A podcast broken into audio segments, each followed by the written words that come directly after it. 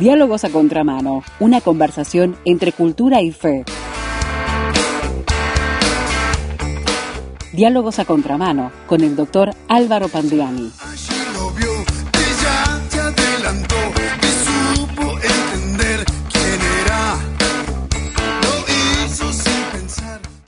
Estamos en diálogos a contramano nuevamente con el doctor Álvaro Pandiani para proponerles otros desafíos. Bienvenido Álvaro, gracias por acompañarnos.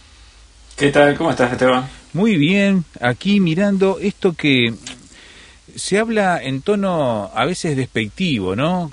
¿Qué es el mesianismo? Pero ¿cómo lo presentás vos en esta columna que has titulado Mesianismo, pero mal? bueno, hace algunos años hablamos en una columna de diálogos a contramano sobre la expectativa mesiánica. Sí, sí. Una reflexión que, habíamos basado en un capítulo del libro Sentires, que fue publicado por la editorial de, de ACUPS hace unos 20 años, un poquito más de 20 años.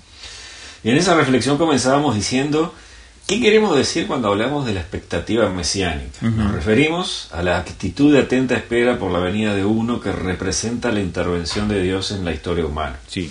Atacar la cita de, ese, de esa reflexión que a su vez te decía está basada en, en el libro que me publicó Acubs allá por el año 2000. Eh, digamos como introducción. sí, sí. Como introducción a lo que queremos hablar hoy sobre el mesianismo, como vos dijiste, el título es mesianismo, pero mal. La teología cristiana considera que la expectativa mesiánica, que es de lo que hablábamos ahora, ¿no? Eh, que la expectativa mesiánica parte de la promesa de Dios en el libro del Génesis. ¿Ah? Esto es lo que te dice, agarras un libro de teología y ahí te dice que en el libro del Génesis, apenas producida la caída, allá por el capítulo 3, Dios se dirige a la serpiente, que es la encarnación del tentador, y le anuncia, pondré enemistad entre ti y la mujer, y entre tu simiente y la simiente suya, esta te herirá en la cabeza y tú la herirás en el talón. Eso en el versículo 15 de Génesis 3, en la, en la versión Reina Valera 95. La Dios habla hoy lo traduce de la siguiente manera. Dice, haré que tú y la mujer sean enemigas, lo mismo que tu descendencia y su descendencia. Su descendencia te aplastará la cabeza y tú le morderás el talón. Mira. Y, y el último libro de la Biblia, viste, nos fuimos al primero, el último libro de la Biblia hace referencia a esta serpiente original del, que entra en el jardín del Edén y engaña a Adán y Eva y la identifica con el diablo. En Apocalipsis 12.9 dice el gran dragón, la serpiente antigua que se llama Diablo y Satanás, el cual engaña al mundo entero. Y en Apocalipsis 25 aparece nuevamente esta identificación. Sí. Entonces, mientras la descendencia de la serpiente puede interpretarse como la actividad continua del diablo y sus agentes engañando a los seres humanos para apartarlos de Dios, la descendencia de la mujer se identifica con una persona concreta, Jesucristo.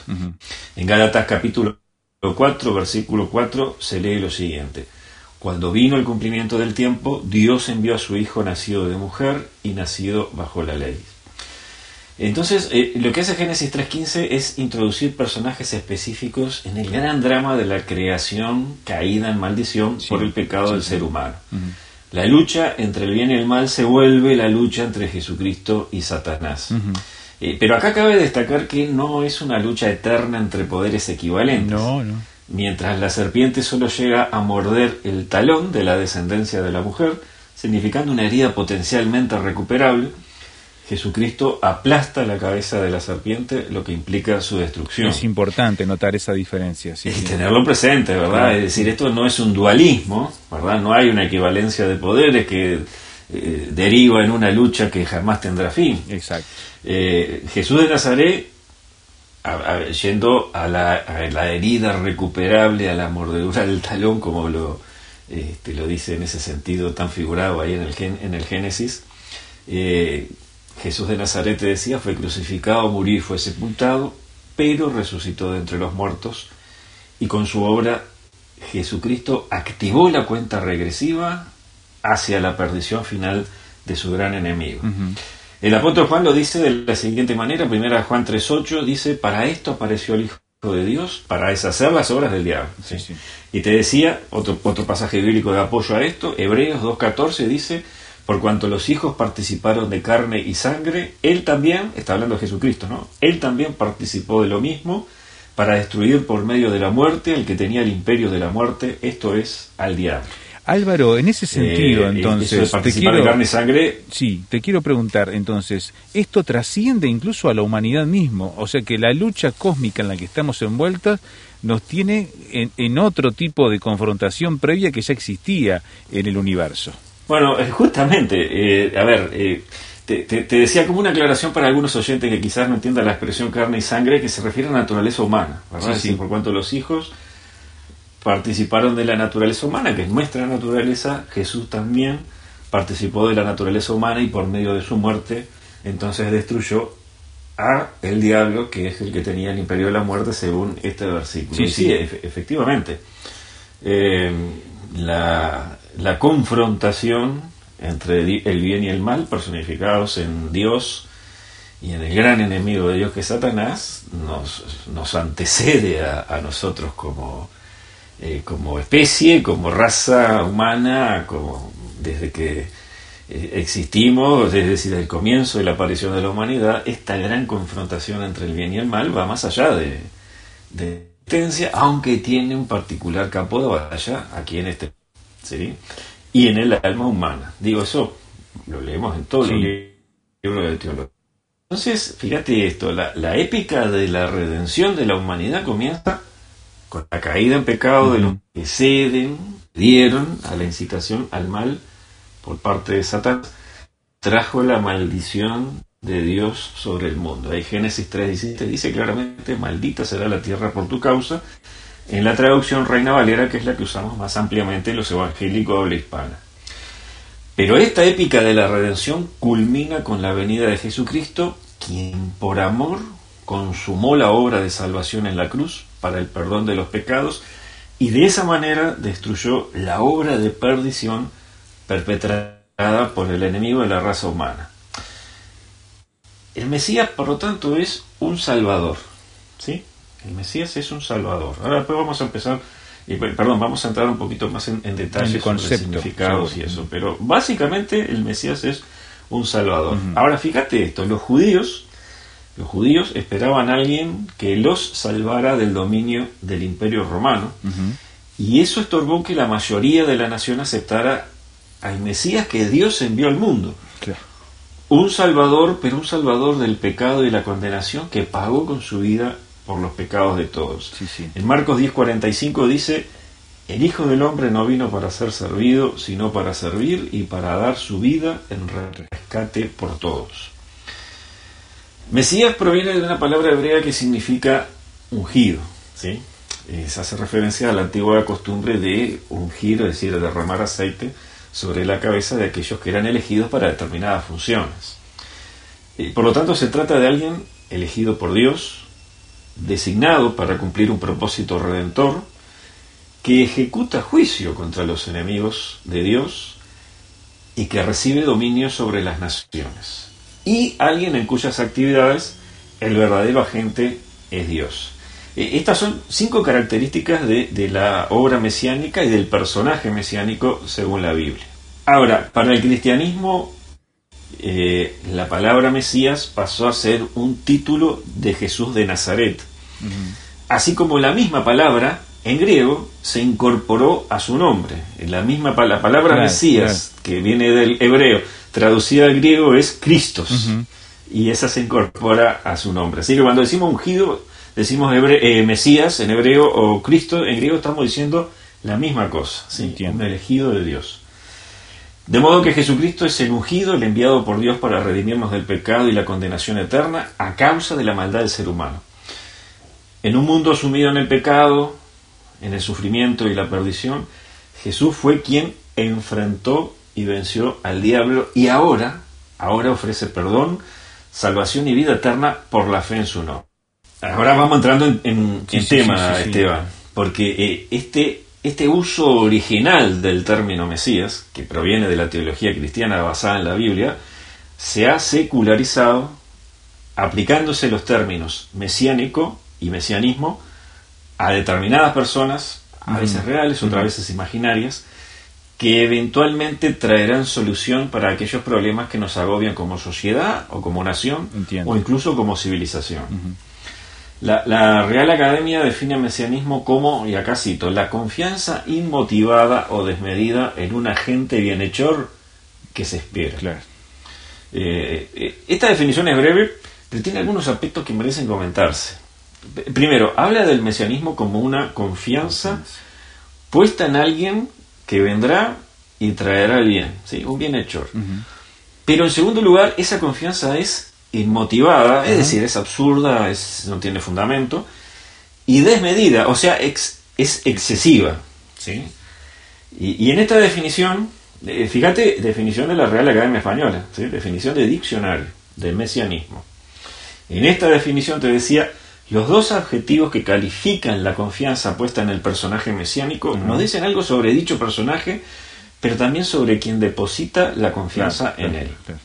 La, confianza puede ser inmotivada porque el personaje mesiánico no la merece, es decir, ese personaje en quien se pone la confianza no la merece, o porque no tiene el poder necesario para ayudarnos. Aunque quizás, si es un personaje real, ¿verdad? Quizás presuma de tener ese poder. La confianza puede ser desmedida o excesiva por nuestra propia necesidad de confiar en alguien, por nuestra necesidad de ayuda. Eh, los seres humanos enfrentamos múltiples problemas a lo largo de la vida, a, la lucha cotidiana, a la obligación de enfrentar los desafíos que cada día nos ofrece. Se suman de tiempo en tiempo grandes problemas que constituyen, eh, Esteban, auténticas amenazas. Amenazas para la estabilidad económica, amenazas para la salud, eh, amenazas para la seguridad, para la familia, para nuestra paz mental, e incluso amenazas para la concreción de nuestros sueños. Y, esos grandes problemas nos obligan a incrementar nuestro esfuerzo, a luchar más, a emplearnos con mucho trabajo en superar los obstáculos que representan para la felicidad de, los nuestros, de nuestra gente, de nuestra familia, de los que queremos y para nuestra propia felicidad. Eh, las crisis nos exigen pelear con todas nuestras fuerzas para lograr salir adelante. Creo que todos sabemos esto y todos estaremos de acuerdo en esto. ¿no? Sin duda alguna. Cuando estamos en un momento de crisis en nuestra vida es que hay que pelear con toda la fuerza, con todos los recursos para poder salir adelante. Pero mientras está en los momentos críticos, más de una vez, más de una vez, eh, nos hace anhelar recibir una ayuda. ¿Quién no ha anhelado, Esteban, cuando está en los peores momentos, que alguien se acerque para socorrerlo, incluso para salvarlo? Eh, sobre todo en aquellas circunstancias que van, o que sentimos que van más allá de nuestras fuerzas, eh, o que están más allá de las capacidades humanas, como por ejemplo puede ser una, enfermedad incurable, o que rebasan las posibilidades de respuesta, como un gran peligro, un incendio, un ataque, una catástrofe natural. Eh, eh, tradicionalmente los seres humanos han clamado por ayuda a seres superiores, a entidades sobrenaturales, seres celestiales, dioses. Se ha creído en estos dioses, se los ha adorado, se los ha servido procurando que los mismos, en virtud de su poder superior, ayuden a los mortales en los momentos críticos de su vida. Eh, se podría decir que la religión, no la fe, Esteban, no la fe, no la fe como la entendemos, pero sí la religión, podríamos decir que la religión nace de la necesidad sentida por el ser humano de una ayuda superior. Eh, volvemos a la palabra Mesías, después de todo esto que, que describimos, que en realidad hablamos de la situación que el ser humano enfrenta y que a veces se pone peor y que nos obliga a pelear más, con más fuerza, como decíamos, y que a veces nos hace anhelar que alguien se acerque para socorrernos o para salvarnos. Volvemos a la palabra Mesías, la palabra Mesías, eh, implantada en el imaginario popular por la tradición religiosa judeocristiana, se vuelve, y acá cito de una fuente académica, el título oficial de la figura central de la esperanza. Déjame que repita esto. Sí, a mí me encantó también. Es el título oficial de la figura central de la esperanza. Para los cristianos el Mesías tiene un nombre concreto, Jesucristo el Hijo de Dios. Para los no creyentes, los agnósticos, creyentes sin religión o creyentes sin adhesión plena a los ritos de su fe, lo mesiánico se refiere a una figura que representa perdón, a una figura que representa la ayuda necesaria en los momentos de crisis personal o de crisis familiar o nacional o incluso de crisis mundial. Eh, según una fuente, eh, acá cito, como mesiánico puede denominarse cualquier sujeto real o imaginario en quien se han puesto de manera irracional y a veces desmedida las esperanzas de que pueda resolver todos los problemas y traer el orden, la justicia y el concierto a un pueblo. De allí, fíjate que la cita sigue, de allí es un poco larga, pero vale la pena. De allí que se denomine como mesianismo la doctrina o tendencia que atribuye a una sola persona la capacidad de afrontar y resolver los problemas históricos de una sociedad. En este sentido, el mesianismo vendría a ser la creencia de que una persona revestida con determinadas facultades especiales es la única capaz de arreglar las cosas. hasta acá la cita. Y, es, es, ostensible la apropiación secular del concepto religioso del Mesías. ¿sí? Es decir, un único individuo especialmente dotado con un poder superior que viene para salvar, dar respuestas, brindar ayuda y arreglarlo todo. Arreglarlo todo. Pero ¿por qué esa apropiación? Porque es un hecho que los mesías que prometen cambiarlo y solucionarlo todo aparecen periódicamente en todos los pueblos y en todas las culturas. Eh, eh, fíjate que eh, el propio Jesús de Nazaret advirtió a sus discípulos en Mateo 24, 24 que vendrían falsos cristos. Es decir, falsos mesías. Falsos mesías por ejemplo, este, este mismo versículo en la traducción de Dios habla hoy dice tal cual, falsos mesías. pero no solo aparecerían, y han aparecido, y aparecen cada tanto mesías religiosos, también y con más frecuencia aparecen mesías políticos, los poseedores de todas las soluciones que el país y su gente necesita. Y vaya que los hemos visto operando en nuestros eh, países, sobre todo aquí en Latinoamérica, en donde tanto parece que es un caldo de cultivo para este tipo de personalidades. Hacemos una pausa con el doctor Álvaro Pandiani y ya continuamos aquí en Diálogos a Contramano música y palabras para vivir mejor. Radio Transmundial Uruguay, 610 AM. Comunicando esperanza al mundo.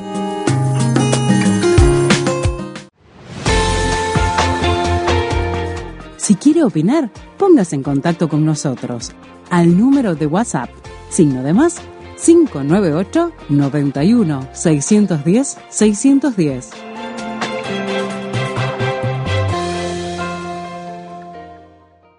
Estamos en Diálogos a Contramano, estamos con el doctor Álvaro Pandiani y estamos hablando de esta figura que lamentablemente se ha vuelto una mirada corrupta, la del mesianismo, pero mal, y en ciertos aspectos bien específicos, mencionabas el religioso, que viene la tradición judeo-cristiana, pero que se ha encarnado últimamente en este últimos par de siglos en América Latina y el mundo en esos mesianismos políticos, Álvaro. Sí.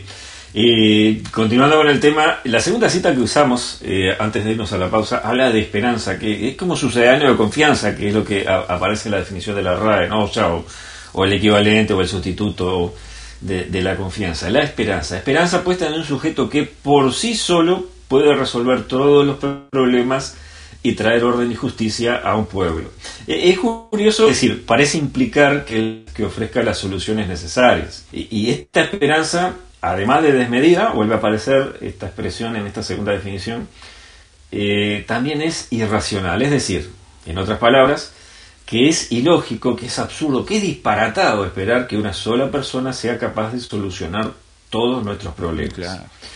Eh, de ahí que sea necesario que el personaje mesiánico esté revestido, como también dice en esa cita, de facultades especiales.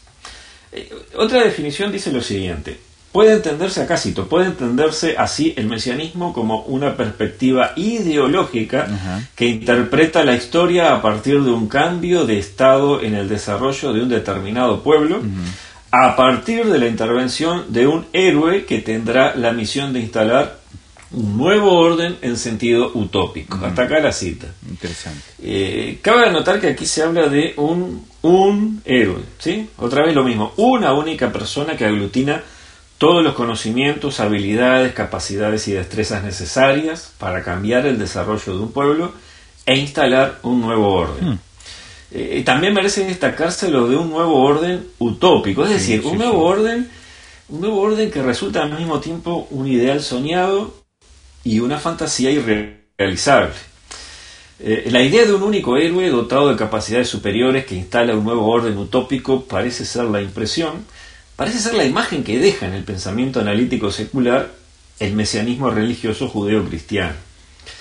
Eh, eh, la, secularización del fenómeno religioso y espiritual de la expectativa mesiánica lleva a que muchas personas vean como válida y acepten a quien promete cambiarlo todo y cambiarlo para bien.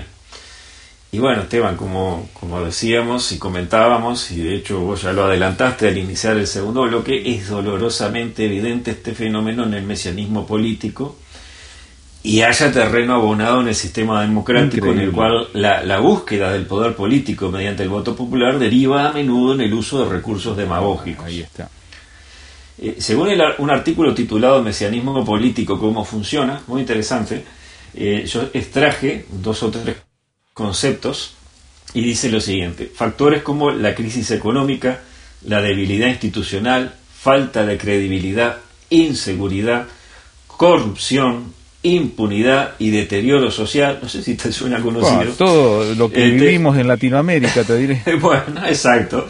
Y, y continúo con, leyendo la cita. Se convierten en la guía de, la, de las percepciones de los ciudadanos la gente votará por un impulso, descontento, inconformidad, deseo de cambio, hartazgo, basando su decisión en una evaluación de corto alcance, tratando de castigar más que elegir, seleccionar o razonar su voto.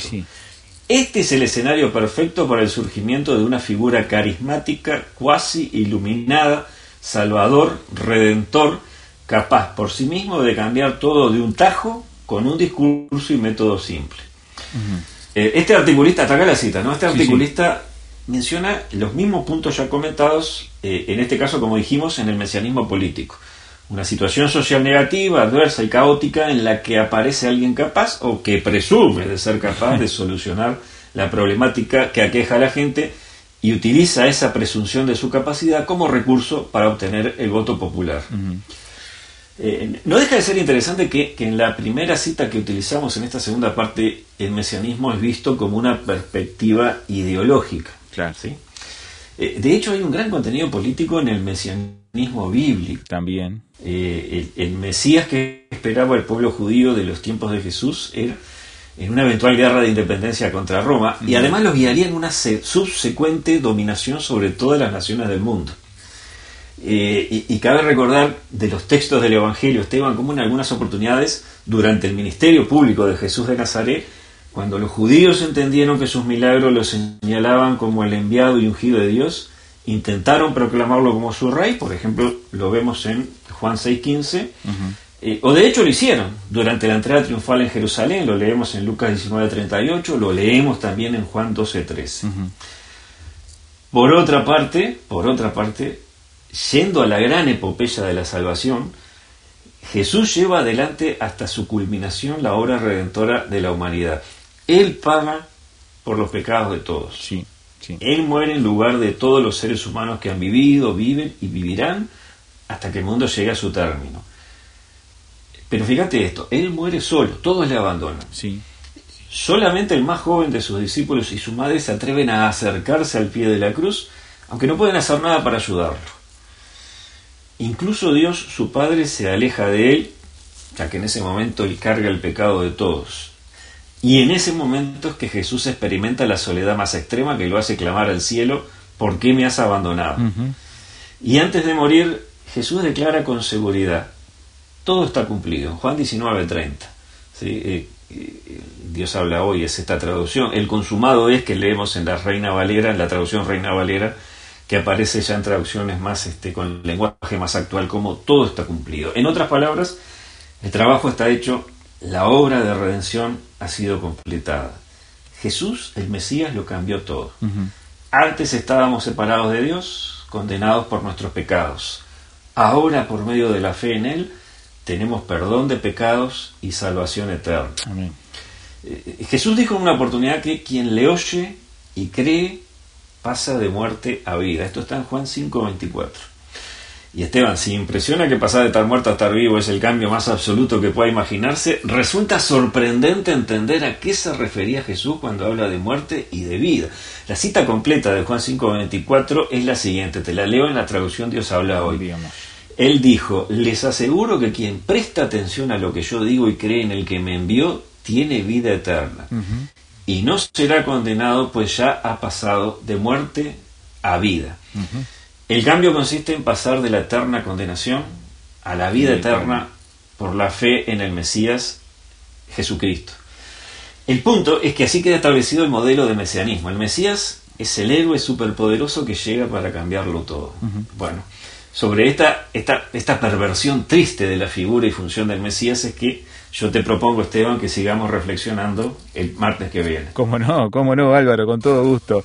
Y mientras tanto le invitamos también al oyente, ¿te parece? A que opine, a que participe, a que mire este fenómeno que apareció como una promesa bíblica y se convirtió en un fenómeno político en las naciones no solamente de Latinoamérica, sino del mundo entero, porque ha resurgido esto del populismo, el mesianismo y todo lo que está allí involucrado que nos marca una tendencia peligrosa. ¿Quiere usted opinar? Puede hacerlo por SMS o WhatsApp a este número 091 610 610 si está aquí localmente fuera de Uruguay este número tiene que agregarlo de esta forma pone signo de más 598 91 610 610 y nos cuenta eh, cómo se aplica esto del mesianismo en su país, sea donde esté en este momento en el mundo globalizado que vivimos.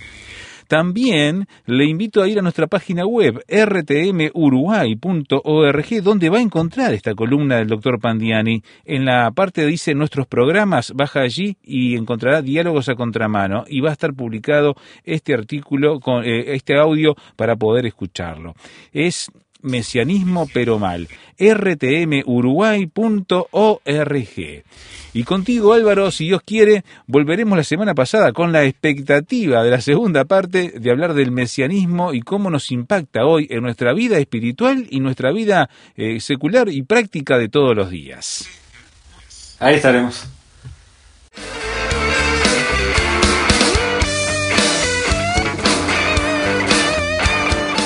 Diálogos a Contramano, una producción de Radio Transmundial.